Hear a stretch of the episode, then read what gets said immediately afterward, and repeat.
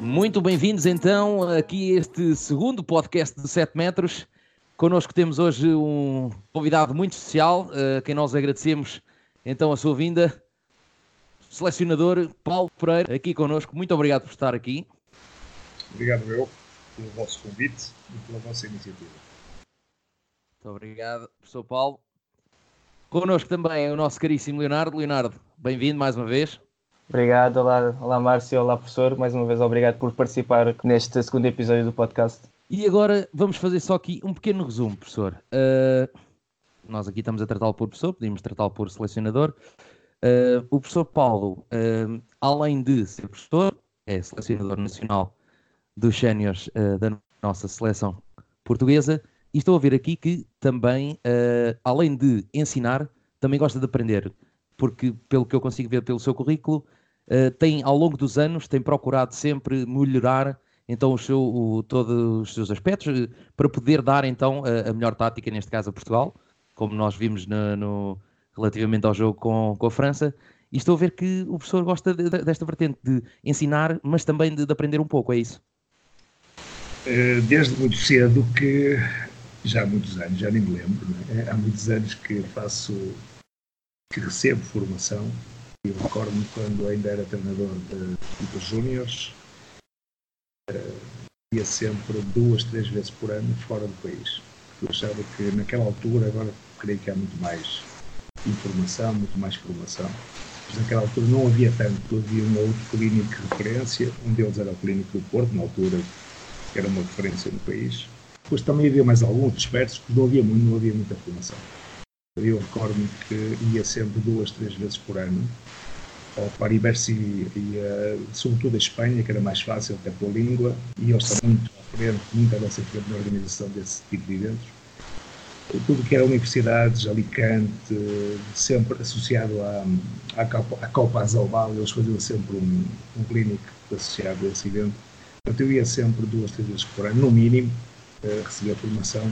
Achava eu que, que aí poderia eventualmente melhorar conhecimentos. E acho que foi Claro, claro. Para além disso, também, também consegui, uh, na altura, uh, visitar alguns treinadores de referência. Uh, os dois foram campeões, um foi campeão da Europa, outro foi campeão do mundo, curiosamente, ainda na altura. ainda na altura não eram. Ou seja, nesse ano até foi. O, o, eu recordo-me que o Juan Carlos Pastor estava no Valladolid e nós tínhamos disputado com eles os quartos de final da, Taça das Taças, na altura, e nós ganhamos em casa por 11 e perdemos lá por 12, e eu telefonei para ver se conseguia lá ir uma semana perceber porque é que nós, eh, depois de ter ganho por 11, não, não conseguimos uh, seguir em frente. E ela aceitou certo, certo, certo. que eu visitasse uma semana. Depois também fiz isso com o Valer Rivera, com o Juan Dias Román, fiz isso com várias pessoas. Uhum. E é muito interessante porque realmente é, é, é enriquecedor depois também quando fala da formação, de eu dar formação, eu também aprendo muito quando estou a preparar uh, clínicos, seminários, também aprendo muito quando estamos a preparar o que queremos falar com as pessoas, acabamos também por aprender mais. Portanto, é... E essa talvez a, melhor parte também de ser de professor é essa, é que nós estamos a dar aquilo que conhecemos, mas também acabamos por receber um bocadinho de cada, de quem está, nós, de quem nós estamos a dar formação, acabamos por receber um bocadinho que depois, se calhar, liberta em nós uma ideia de, ok, eu posso trabalhar isto, ok, eu posso fazer isto, ok, podemos tentar isto. Não, não, não será dentro também desse aspecto de, às vezes, darem ideias que mais tarde podem ser utilizadas. São experiências e, e, o que é certo é que nestas coisas ninguém pode parar. Pessoas que tenham uma forma de estar um pouco diferente, que se calhar pensam que por terem tido formação universitária uhum. ou por terem tido duas ou três ações de formação já é suficiente e isto cada dia há sempre pequenos detalhes, sempre algumas inovações. E sempre a melhorar, exatamente. Professor, mestre em, em ciência do desporto, especialidade em uh, performance desportiva, em alta performance desportiva. Além disto, tem sido treinador desde há muito tempo e atualmente está com a seleção nacional, igualmente também com a equipa do Bucareste masculina. este, este desafio entre a seleção nacional e ter uma, uma, uma equipa durante, o, durante a época para treinar, uh, como é que o professor lida com, com esta situação? Com esta dualidade entre ter que estar em Portugal e ao mesmo tempo depois Roménia e andar assim sempre de um lado para o outro? É muito cansativo. Eu, eu, eu, a última vez que fui a casa foi em janeiro, portanto, e só irei agora em junho. É muito cansativo, porque não, não, temos, não temos descanso. Temos jogos sucessivamente, temos que estar sempre a preparar uns em cima dos outros. É, agora também é certo que eu, quando estava só com a seleção, uma coisa que eu sinto é que não, não, a minha performance como treinador, não só ao nível da tomada de decisão, ao nível do dia a dia, da rotina dos treinos, do trabalho do treino, acaba por não ser tão eficaz. Eu acho que é mais possível agora, mas nós, quando temos jogos uh, semanalmente, acabamos por, uh, por estar sempre mais ativos e mais preparados para depois, quando, quando começar o trabalho com a seleção. Uh, eu acho que tudo pode ser, acaba por ser mais eficaz. Porque nós claro. estamos mais, estamos mais ligados à corrente. Aquela adrenalina. É, embora seja muito cansativo, é mesmo, é mesmo, é mesmo bastante cansativo e por vezes difícil de, de, de lidar. Uhum. Mas pronto, é Leonardo, Portugal uh, está neste momento uh, a um ponto, penso eu, de, de podermos uhum. qualificar-nos para este europeu. Eu estive no jogo, uh, estive lá no pavilhão com o professor e com o resto da seleção ali a sentir aquela emoção toda, mas para quem esteve cá fora, qual, qual foi a emoção aqui? O que é que, que, é que sentiu? O que é que, que, é que tu conseguiste observar de, das redes sociais? acho que ao início ainda ninguém queria muito bem acreditar que Portugal realmente estava a ganhar a França. Pelo menos aquilo que eu falava e com, mesmo com pessoas que eu conheço que não seguem o handball eh, tanto quanto nós, e eu dizia que Portugal estava a ganhar a França, ficava assim um pouco chocado e ainda questionavam a França, mas, mas a França é assim tão boa, mas é assim tão boa em handball, mas como é que nós estamos, estamos, estamos mesmo a ganhar? Porque realmente era algo que, que não era comum e que se calhar a maior parte das pessoas não, não esperava que Portugal conseguisse ter aquela entrada frente à França. Um, e acho que realmente toda a gente estava assim um pouco receosa que pudesse haver alguma altura em que a França começasse a tentar puxar mais e que nós quer não conseguíssemos aguentar até ao final do jogo. Mas acho que assim, tal como, tal como o professor eh, lidou perfeitamente com esse jogo e a seleção conseguiu, conseguiu lidar perfeitamente com aquilo que a França ia lançando e até acho que Portugal conseguiu surpreender a França. Vi nos jornais, acho que foi o Luca Carabatides dizer que iam entrar concentrados porque sabiam das, das capacidades de Portugal, mas acho que não estavam tão à espera de uma entrada tão forte dos nossos jogadores e o ambiente que se via na televisão do, do público todo a cantar e a puxar pela seleção e pelos nossos jogadores, acho que acabou por os surpreender. E isso depois também permitiu-nos ficar cada vez mais empolgados e, e ir mantendo o nível, ir mantendo o ritmo de tal maneira que assim, acho que ninguém acreditava que íamos chegar a um ponto em que estávamos a ganhar acho que por 8 à seleção mais exatamente, titulada a nível europeu. Acho que, que ninguém queria muito acreditar e, e realmente depois quando o jogo acabou e se, e se percebe que ganhamos por 6 a uh, uma seleção com o poderio da França foi histórico. O professor, uh, professor Paulo, viu esta reação do público, viu a reação pós-jornais, pós-comunicação social, mas na altura do jogo, aqueles jogadores, como foi, uh, como é que conseguiu manter uh, aquela, aquela confiança que nós conseguimos criar, uh, depois de, daquela entrada fulgurosa sobre a França, mas ao mesmo tempo manter os pés assentes no chão e, e saber que tem uma missão para, para, cumprir. Como é que é lidar isto? Como é que é aguentar ali aquelas forças?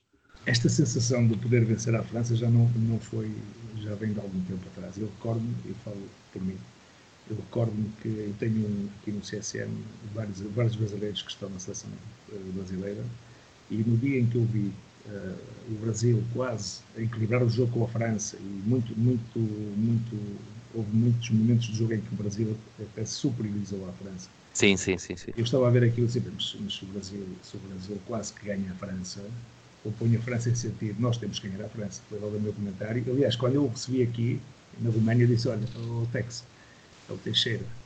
Se você, vocês jogaram muito bem, comentámos alguns jogos que eu estive lá também a assistir eh, pessoalmente, uhum. alguns jogos que eles fizeram. Sim, sim, sim. E vi a França também contra a Espanha, uhum.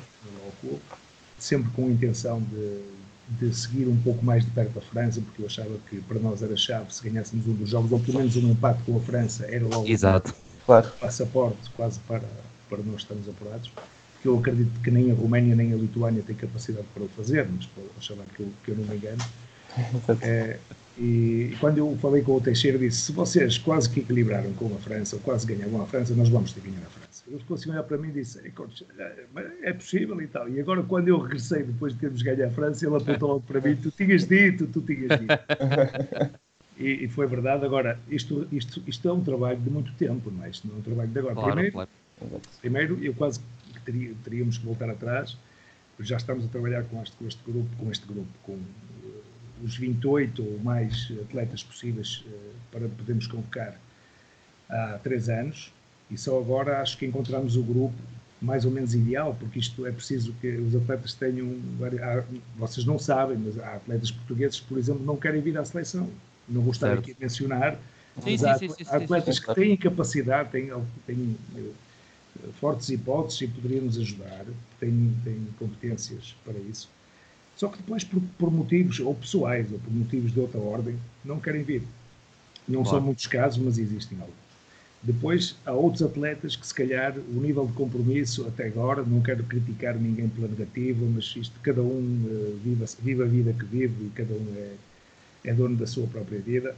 Uh, agora, há atletas que não têm o nível de compromisso que nós temos que ter para poder ganhar é a França. Exato, exato. Já não digo para, podermos, para nos podermos qualificar, digo para podermos ganhar a França. Portanto, uh, este nível de, de, compromisso, nós ao longo do tempo fomos, pouco a pouco, fomos uh, tentando encontrar o melhor equilíbrio. Portanto, e até agora acho, acho que pouco a pouco fomos uh, encontrando esse grupo talvez mais ideal, com esse nível de compromisso, com, esse, com, com o querer eh, representar o país, porque isto aqui. Com essa ambição. Ninguém, ninguém faz isto por dinheiro, aqui as prioridades são outras e às vezes é difícil porque estes jogadores estão bem cuidado. Nós temos que lhes agradecer muito, porque também o nível de esforço que eles fazem. Eu agora vejo isso quando estou com o clube e quando estou com a seleção. A seleção. Exato. As pessoas não têm ideia o que é sair de uma competição, entrar noutra e mudar o chip e chip. continuar é muito difícil para alguns, para alguns atletas com a sobrecarga de jogos que eles têm chegar a outro contexto, mudar o chip e continuar. É muito difícil. E tem que se fazer um trabalho diferente de recuperação, tem que, tem que se preparar para outro tipo de dinâmica, outro tipo de intensidade que vai ser depois necessário nesse jogo, por exemplo, no caso da, da, no jogo contra a França. Nós fomos gerindo em função, eu mais ou menos estou em contato com eles sempre e sei mais ou menos o tipo de quanto tempo é que eles estão a jogar, que tipo de sobrecarga é que eles têm tido nos clubes e depois também esse contacto permite-nos também aferir um pouco e depois quando eles chegam nós vamos gerindo de maneira a quando formos jogar eles estarem mais ou menos todos ao mesmo nível. Exato, exato. Alguns atletas não podem treinar da mesma forma que outros que jogam menos ou que tiveram o jogo, o último jogo antes do estágio foi há três dias e há gente que teve jogo no domingo e entrou no estágio na segunda-feira. Claro, claro, claro. É uma gestão que é feita entre todo o nosso grupo, todo, todo o nosso staff. Uh, relativamente a essa, essa questão, depois uh, tivemos uma excelente vitória com a França e, e, e, eu posso dizer, eu fui dos poucos que acreditou desde o início que era possível e o Leonardo não me deixa mentir. É verdade, é verdade. Disse assim: não, nós, nós ganhamos este jogo. O outro até podemos perder, mas este aqui é nosso. E realmente conseguimos a vitória, uma excelente vitória sobre a França. E depois temos o segundo jogo, que até aos 23, 22 estávamos ali juntinho, a manter ali a pressão, a aguentar ali a França e pronto, depois já sabemos o final da história, que é um parcial de 10-2. Mas talvez vá de encontro uh, ao, que, ao, que, o professor estava agora a dizer, que é o nível de intensidade, a preparação, a mentalidade, e às vezes é tal coisa, o cansaço pode chegar ali mais cedo a um e não chega ao outro, e depois começa, começamos a cometer falhas, e depois talvez aí perdemos um, um pouco uh, a cabeça, não digo perder a cabeça no sentido desmesurado, mas perder a cabeça de já não conseguir dar tudo o que queríamos dar, porque o corpo também já não aguenta e já não, já não temos capacidade para isso. Um, mas não digo, eu por exemplo, não digo que tenha sido um jogo que, que correu mal a Portugal. Acho que estivemos muito bem, estivemos muito bem, tivemos aquele 23-22 e a partir daí, ok, já a França já catapultou-se, já pensou assim, epá, isto ainda acontece como aconteceu em Portugal, eles vêm aqui de trás para a frente vem-nos dar aqui uma tarefa em casa, isto não pode ser. E aí veio o tal, o tal orgulho francês ao de cima, e como o Didier Dinard também disse que uh, fomos surpreendidos, mas isto não fica assim. Ele disse logo na, na, conferência de imprensa que isto não fica assim. Já vinha com o sentimento de vingança. E no lugar dele diria o mesmo. é, a questão aqui é que nós já escolhemos o jogo quinta-feira para termos mais tempo para preparar e para eles terem que fazer uma viagem antes do jogo, no primeiro certo, jogo. Eles tiveram que viajar e nós não. São táticas. Depois, e depois já foi igualdade de circunstâncias, já tivemos que viajar juntos, né, praticamente, mas, uhum. mas os jogos eram muito próximos um do outro, depois eles com aquele ambiente em casa de 6 mil e tal pessoas, sim, sim, sim. eles trabalham no marketing de uma forma extraordinária. Uh, a questão aqui é que foi um, um, detalhe que se notou bastante na nossa equipe, foi a questão de, de não termos o Daimar. O Daimar Salina permitiu-nos fazer uma rotação de centrais no primeiro jogo, que foi sistemática, aquela rotação de centrais. Pois. E nós sim, conseguimos sim. manter a intensidade defensiva, porque sim. nós falámos muito no 7 contra 6 e foi, de facto, foi de facto para nós um fator extremamente importante o 7 contra 6, que eles não conseguiram. Nós marcamos 14 golos com o 7 contra 6. 12 deles em ataque posicional normal e depois mais dois de 7 metros resultantes também do 7 contra 7, 14 gols no total, embora marcámos 30 e tal, também marcámos gols de outra forma, também marcámos gols em outro contexto. Agora, a nossa defesa, neste momento, se vocês olharem para os números, é a defesa menos batida do grupo. E já jogámos duas vezes contra a França. É verdade. O que significa que é muito importante, foi extremamente importante o trabalho que tem, sido, tem vindo a ser, a ser feito no, nos clubes, por exemplo, o Futebol do Porto joga 7 contra 6 de forma fantástica. Sim, sim, sim. sim, sim. E eu rapidamente eu tenho que aplicar isto aqui porque eu tenho os jogadores, eles têm o formato, só incluímos aqui dois ou três atletas que podem complementar e vamos aproveitar isto e se resultar. A tal mecânica. Ótimo. Exato. Portanto, isto também é trabalho dos clubes. É, portanto, isso foi o que fizemos. Agora, na defesa, nós tivemos muita atenção, nós sabíamos todos os movimentos que a França faz, cada um sabia o que tinha que fazer e defendemos de forma exemplar. Portanto, nós, eu creio que, não sei exatamente onde é que está a chave, é um pouco um conjunto de vários fatores, os guarda-redes, a, nossa defesa, os guarda-redes, o 7 contra 6, e depois também jogamos bem eh, numa situação de, de 6 contra 6, ou 7 contra 7. Portanto, é... Lá está, é uma equipa, é uma equipa, não é uma estrela, não é uma estrela, é uma equipa, como, como o, o, professor tinha dito, que nós vencemos como equipa, nós vencemos porque todo o grupo estava focado, todo o grupo tinha ambicionado isto, todo o grupo sabia exatamente o que é que tinham que fazer. E, e, e conseguimos essa tal vitória e, e mostramos uma grande cara, mostramos uma grande face na, no embate com, com, a França lá em Estrasburgo. E, muito embora pese a derrota, não, não apagou de nada. E eu, eu, eu fiz um tweet relativamente a isto, Leonardo, deves ter visto, que é a vitória ah, sobre a França não nos fez os melhores do mundo e a derrota também não nos faz os piores. Também faz os piores. E foi interessante também ter visto um, as seleções de Portugal de, de, futebol, a seleção de Portugal, o, o Facebook e, e, o Instagram, a virem após o jogo de, de, de quinta-feira em Guimarães, a virem dizer muitos parabéns Portugal, estamos juntos, somos Portugal e por Portugal tudo. E para nós, que somos do handball, do mundo do handball, ver uh, a malta do futebol interessar-se interessar-se por, por, este jogo foi, eh, foi um sentimento extraordinário. Leonardo, nós tínhamos falado anteriormente que íamos colocar esta, esta questão ao, ao, ao professor Paulo. É.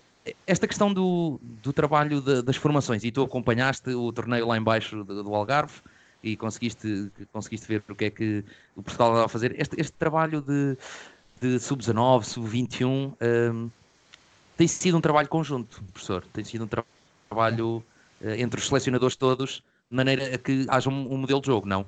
Que haja pelo menos ideias comuns. Eu agora, eu entretanto, quando assumi aqui a, a minha função de, de treinador do CSN no Coreste, eu, até lá eu era coordenador das seleções certo. e aquilo que nós fazíamos, começámos a fazer, aliás, foi eu que fiz o Mundial uh, com, com a, a, equipa do André Gomes, aquela equipa uhum. sim, sim, sim, sim, sim, sim. europeu.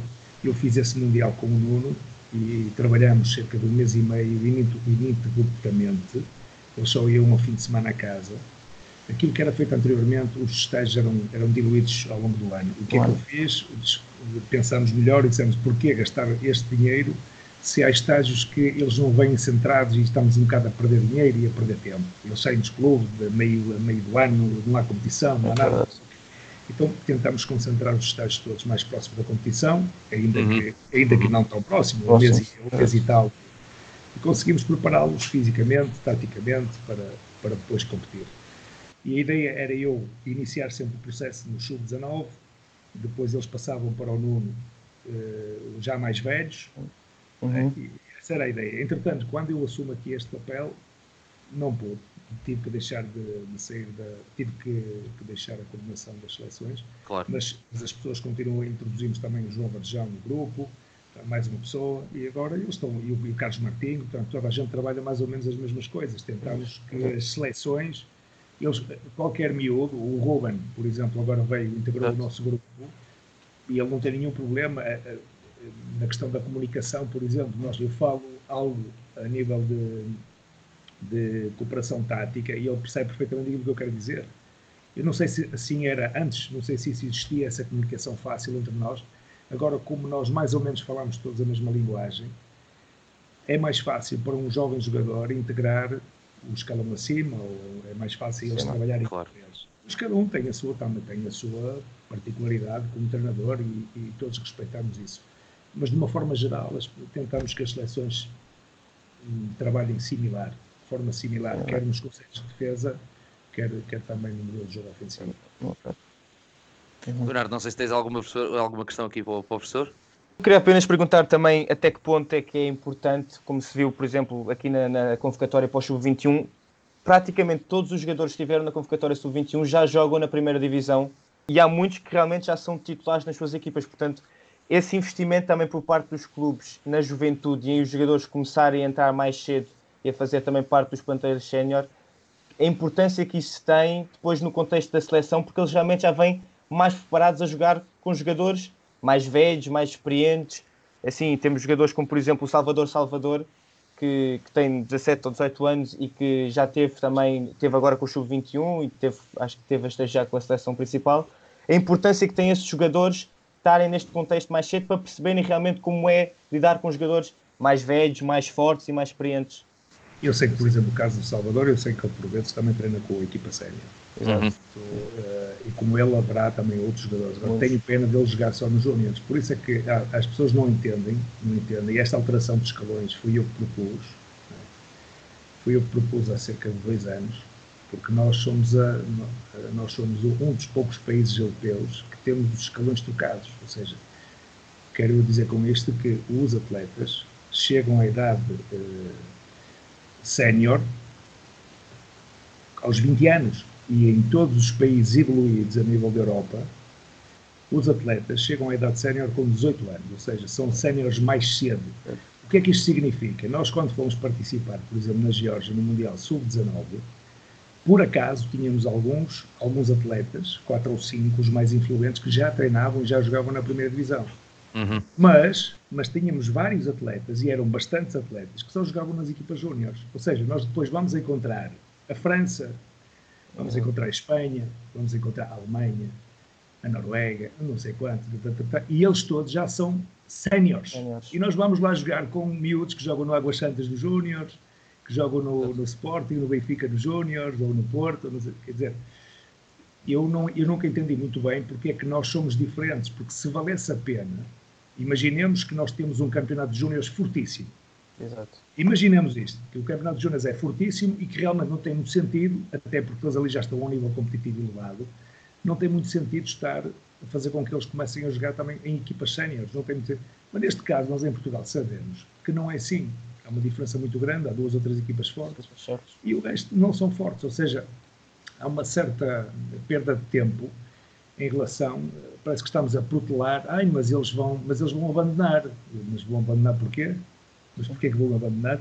Por isso, simplesmente tenho que integrar um bocadinho mais cedo equipas séniores, se calhar de segunda divisão. Se calhar os clubes mais Foi... fortes têm que estabelecer protocolos de cooperação com outras equipas. Exatamente o que eu estava a pensar. As equipas B, se calhar tem que haver alguma coisa. Agora, não podemos é nivelar por baixo. Nós o que estamos a fazer, ah, deixa estar aqui os meninos, porque Exato. eles têm medo que eles, que eles desistam não é assim, nós não podemos fazer isso, quer dizer, até porque só nós é que estamos bem, não é? Os outros estão todos mal e nós é que estamos bem. Exato, exato. Tem muita lógica, é por isso. É, é por isso Mas... que eu na altura propus e agora vai-se. As pessoas tiveram um certo receio. E eu disse, vocês, nós não precisamos nem sequer de acabar com o nome, nós até podemos chamar na mesma Júniors, só que eles são Júniors até aos 18. Exato. É? Podemos chamar na mesma Júniors, sabem o que quiserem. É, eu, por exemplo, essa, essa questão da, da alteração do, dos escalões, eu, na altura, quando era jogador, sofri, sofri na pele essa situação. Cheguei a fazer 3 anos de iniciados, 3 anos de juvenis, e depois era júnior, e aquilo trocou ali, em 4 ou 5 anos, trocou duas vezes. Uh, então, essa, essa idade de, de ser júnior, a idade de ser de, de sénior. Uh, mas é como, é como o professor diz, uh, se, talvez se criarmos aqui condições, os clubes de primeira divisão, principalmente Benfica, Sporting, se criarmos aqui condições para que eles possam ter competição sénior, mesmo com 18 anos, mas terem como uma competição sénior, provavelmente não estarão na equipa principal, mas estarão, por exemplo, logo abaixo, em, em, equipas, como disse, da segunda divisão, mas estão a ter então o ritmo, o ritmo de sénior, a jogar contra jogadores mais velhos, mais pesados, mais fortes, alguns deles mais rápidos, com mais técnica para que eles possam também desenvolver-se. Esse tipo de protocolos eu acho uma excelente ideia, acho que assim deve-se fazer, porque eu também sou da geração de termos sido uh, vice-campeões europeus, se não me engano, já não me engano, mas dessa seleção que foi vice-campeão europeu, só para aí 3 ou 4 é que ficaram, os outros desapareceram. Sério, Estamos a falar do caso de João Tunes, que agora já nem joga, João Tunes que estava no, foi no Benfica, com o Alexander Doner, depois com o Rito, depois foi para o Madraçado, depois voltou para o Sporting e acabou a carreira no Sporting. Estamos a falar da altura do Portela, que é um ano, um ano, dois anos mais novo, mas também fez parte dessa, dessa seleção. Foi, foi, é o exemplo mais claro de, de alguém que continuou que aproveitou o espaço, passou de Júnior do Sporting para os Séniores e por lá ficou e agora está em França. Mas depois é tal coisa, tiramos mais dois ou três e do grupo de 20, 22 que foram a essa seleção, não há mais ninguém.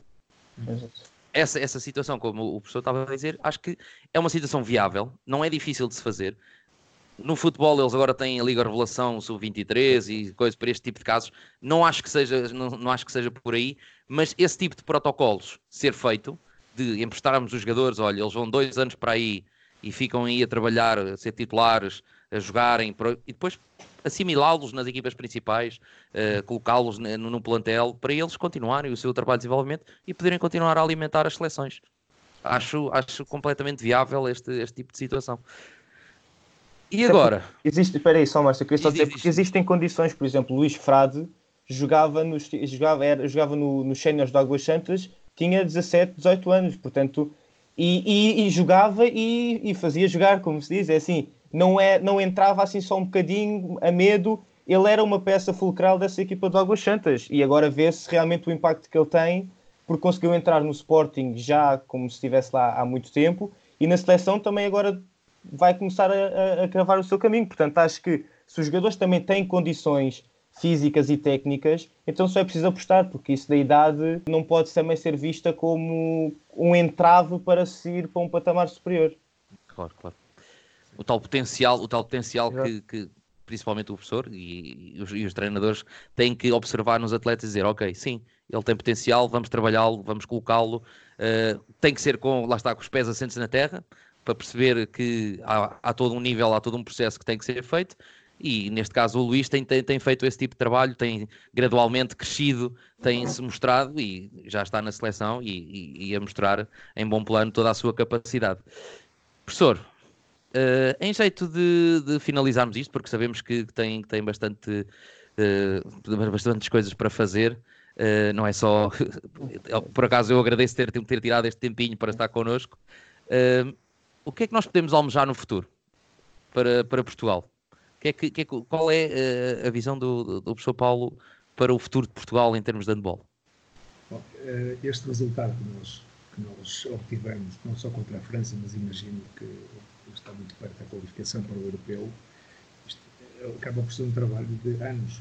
Houve ali um, um, um recuo uh, abrupto há coisa de 15 anos atrás, por causa daquelas guerras institucionais que houve. Pois, pois, pois. Exato. Não, não, não, terá sido só por causa disso, mas houve ali um certo adormecimento. Uh, bom, perdemos competitividade. Nós, neste momento, pouco a pouco, também com a entrada de estes atletas cubanos que, que conseguimos também naturalizar, tudo, isso, tudo isto ajudou para que nós hoje em dia possamos estar mais competitivos. Uh, não podemos é cometer o erro de, de pensar que, bom, agora agora vamos estar sempre e está tudo bem. E, não, há muita coisa para fazer. Muita coisa para fazer. Uma das coisas que eu vejo, por exemplo, isso não é atribuir culpas a ninguém, porque é o contexto que temos neste momento, agora é tentar buscar formas uh, de o amenizar este problema. Nós vemos que há três equipas que se destacam claramente das outras. Há, muitos, há um certo desnível a nível competitivo no, uhum. nosso campeonato. Uhum. Portanto, é, é, tentar pouco a pouco que esta diferença seja apaziguada ah, tá. para, para aumentar o nível também competitivo. É, e, bom, e continuar a trabalhar, sobretudo também na, na, questão da formação dos treinadores, cada vez com mais qualidade, às vezes sem querer atingir ninguém nem, nem nada, mas nós, de certa forma, sabemos que isso acontece. Às vezes fazemos formações só para dizer que fazemos formações, quer dizer, não, não estamos muito preocupados uh, o que é que vamos dizer nas formações, o que é que vamos ensinar e o que é que vamos aprender. Estamos preocupados em fazer. E se calhar também nós temos, porque aqui o papel dos treinadores, é mais a parte que me toca, o papel dos treinadores é fundamental. Há atletas, há atletas que, nós, que nos aparecem nas seleções com altíssimo nível. Portanto, esta gente tem que trabalhar com gente que sabe o que está a fazer. É? Agora, também há outros atletas que aparecem com muitas lacunas, com muitas deficiências, que têm, que têm algum potencial físico, genético, uh, cognitivo, têm, têm potencial, mas depois nota-se que há muito, alguma. Estão presos. Técnica há, há, muita deficiência a nível físico, às vezes também, porque é preciso. Nós, quando apanhamos os jogadores com 16, 17, 18 anos, é um momento crucial para eles construírem fisicamente. E nós vemos que as pessoas às vezes não dão o um mínimo de importância à, construção física. E depois, claro, uh, às vezes nós dizemos, nós na, formação conseguimos ter uh, bons resultados. Bons resultados. Porque, porque se calhar os outros, aqueles que pensam um bocadinho mais longe, não estão muito preocupados em ganhar com 18 anos então ali nessa altura estão a prepará-los fisicamente, estão, estão a, estão a prepará-los para os próximos 15. Estão a preparar para os próximos 15, exato. Estão a preparar a estrutura e, e depois, passado 4 ou 5 anos, nós vamos ver um e outro e eles, olha a diferença abismal que existe aqui. Portanto, nós temos que dedicar muita, temos que dar muita importância à questão da preparação física, cada vez mais, porque o handball é um, é um desporto, como todos sabemos, muito físico. E depois a questão dos detalhes técnicos e táticos do jogo. E aí, e aí eh, eu acho que brevemente vamos ter aí uma novidade interessante também ao nível da direção técnica da Federação. É lá, é lá, não, não, temos novidades. Não, não, não, nada especial. É preciso, eu estou sempre a dizer, eu sempre disse que é preciso alguém que se preocupe só com estes pormenores, tentar claro. harmonizar. Eu recordo uma vez que fizemos uma reunião não quero dizer mal de ninguém, porque depois já sei que eu sou o diabo, não sei quem. Então. Mas eu recordo de uma vez, fizemos uma reunião com, muitos treinadores, muitos treinadores, eu a tentar, a tentar tomar alguma iniciativa, fizemos, e a minha, a minha intenção era harmonizar conteúdos ao nível do que são os, os centros de treino, digamos assim, uhum. longo de centros de treino nacionais. Então fizemos essa reunião, levei muitos exercícios, ideias, falamos de tudo e mais alguma coisa. Depois abri um grupo do WhatsApp para continuarmos a pôr exercícios nesse grupo. Uhum. E para ter, ser mais interativo, vocês coloquem exercícios, vamos discutir estes exercícios, discutir alguma ideia.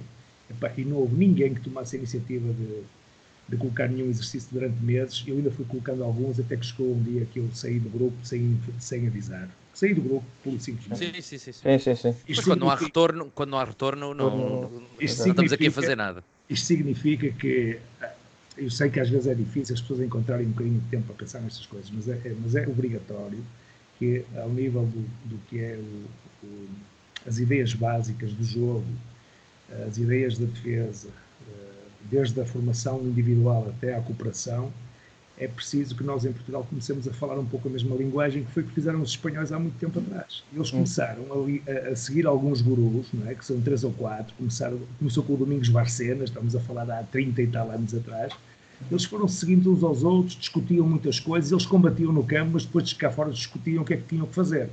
Nós não, nós combatemos cá fora e depois vamos jogar para o campo, mas cá fora estamos sempre a dizer mal uns dos outros, Sim. porque não, não tentamos ser melhor que o outro, no, com o trabalho, tentamos é destruir o outro com palavrinhas nos jornais, nos Facebook, Facebooks e não sei quais, em vez de ir trabalhar, que é aquilo que nós temos que claro, fazer. Claro.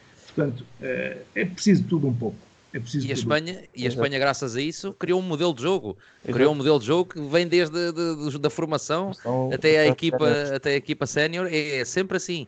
Mas é um modelo que resulta e eles trabalham isso e trabalham de maneira que o atleta, ok, não temos os jogadores mais altos do mundo, vamos trabalhar outro tipo de aspecto para podermos uh, ali amenizar esse, esse, essa situação? Ou mais velocidade, ou mais tático, Mais ou, mais, ou, mais, ou, ou mais passe, ou menos, ou menos drible? Pronto, é tal coisa, é trabalhar, é, é- lá está. É criarmos aqui um grupo que, que, que faça isso. Eles, sobretudo, seguem-se uns aos outros e, e- e eu já nem, já nem falo muito em modelo de jogo. Eles, eles, é, eles trabalham algumas ideias básicas trabalham e andam ao, ao redor daquilo. Eles, ah, nós, nós temos vários treinadores espalhados pelo mundo que são seguidores acérrimos do, do Juan Carlos Pastor. Uhum. São como 15 treinadores que fazem aquilo que ele faz e seguem-no e veem os detalhes, estão sempre atentos, como é que aquela questão de ele é que começou a introduzir aquela questão de usar as duas mãos, de ficar para, para o lado débil e usar o drible como a esquerda ou passar a bola como a esquerda. Isso revolucionou um pouco o que é o atacar para ambos os lados. Este tipo de discussão é aquilo que nós portugueses temos que começar a ter, em vez de começar, em vez de discutir outras coisas que não importa para nada. Não é? Não interessa nada, exatamente. discutir, olha, o que é que tu estás a ensinar aos teus miúdos agora? O que é que tu Exatamente. estás a ensinar aos teus miúdos agora? Olha, eu estou a ensinar isto. Epá, e nós, às vezes, eu às vezes eu fiquei parvo, às- eu às vezes fico parvo em alguns seminários, as perguntas que me colocam. Eu às vezes fico assustado com alguma pergunta que às vezes me colocam. Eu, disse, "Epá, mas eu, eu estive na Dinamarca, na Holanda, onde eu tive as melhores perguntas foi na Dinamarca. Isto espelha logo Pois, alguma coisa, porque a pessoa quando exatamente. faz a pergunta, as pessoas quando fazem a pergunta já, já a fazem de uma forma construtiva. E nós aqui, nós aqui, nós em Portugal, não só em Portugal, mas, pronto, mas em Portugal... É para tentar apanhar a É, falha. é, exato. É tentar apanhar o erro ali. Exato. Só Não. está ali sentado na bancada, Nada. às É vezes, está, é que está- às vezes nem está atento àquilo que o preletor está a dizer, está a pensar qual é a pergunta É a inteligente pergunta que eu que vou vai fazer àquele gajo para o pôr no ri- para o colocar em ridículo. Exato.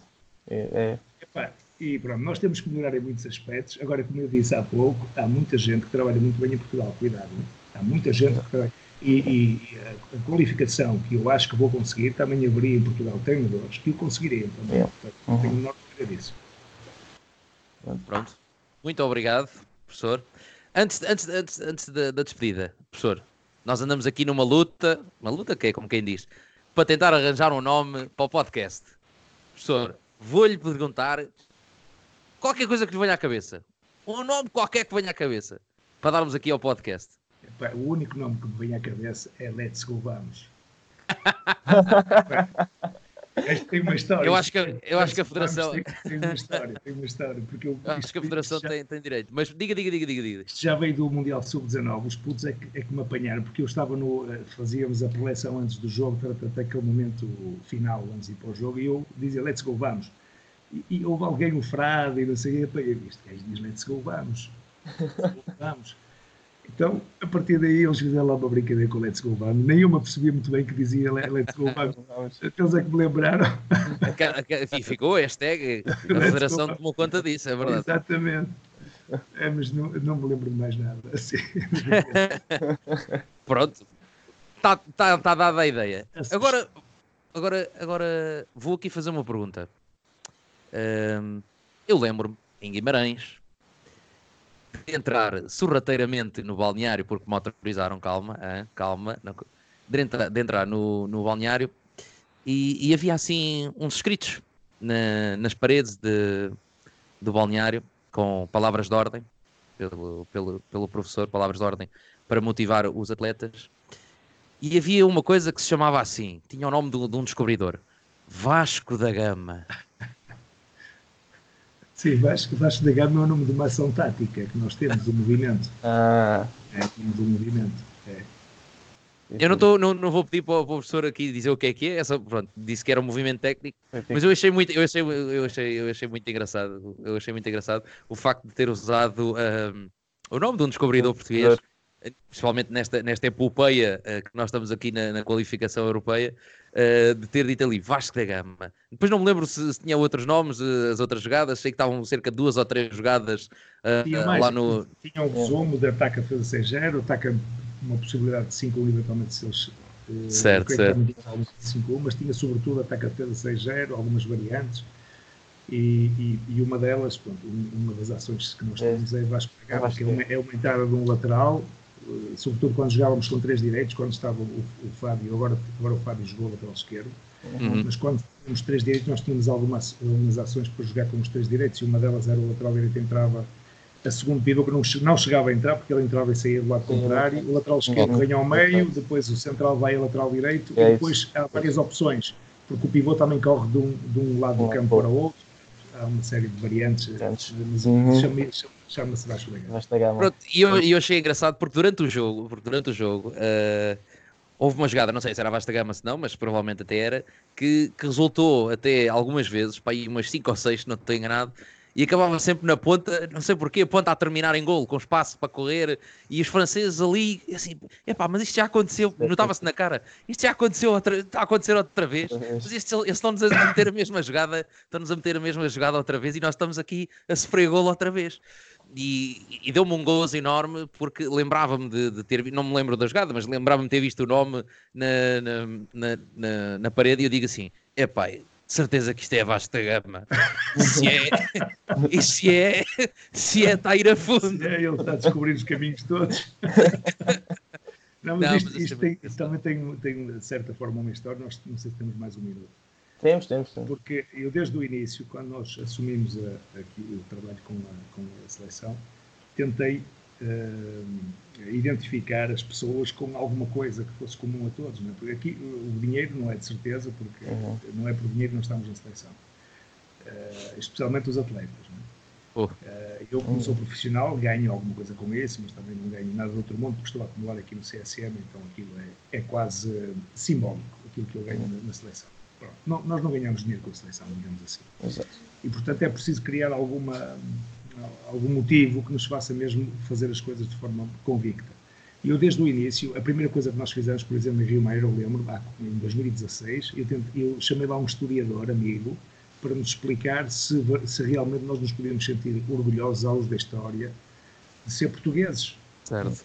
Este era o tema. Então ele explicou-nos algumas coisas, falou-nos da bandeira, falou-nos dos descobrimentos, falou-nos não sei de quê, os cubanos, os cubanos, não é? eles agora são os portugueses eles olhar. Ele até, ele até pensou uma história também para os cubanos, ou seja, fizemos isso. Temos feito sempre algumas coisas, depois fizemos também mais uma atividade com, uh, com o Jorge Sequeira, também uma atividade que foi extraordinária, também se foi antes do jogo com a Alemanha.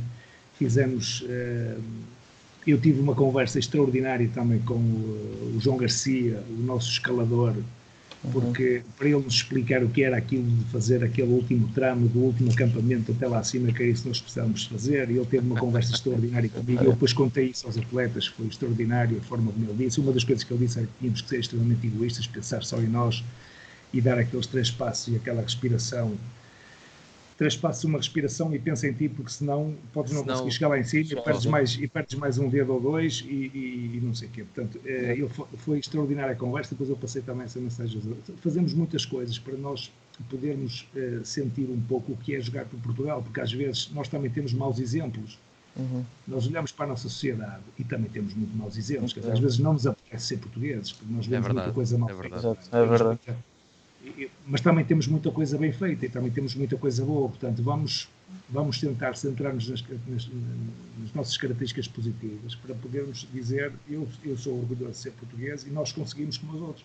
E, e pronto, pouco a pouco vamos conseguindo, mas tem, tem sido feito muitas coisas, algumas coisas para que as pessoas se sintam melhor na seleção e é, Muito esse, bom. É, esse, uhum. é esse o motivo.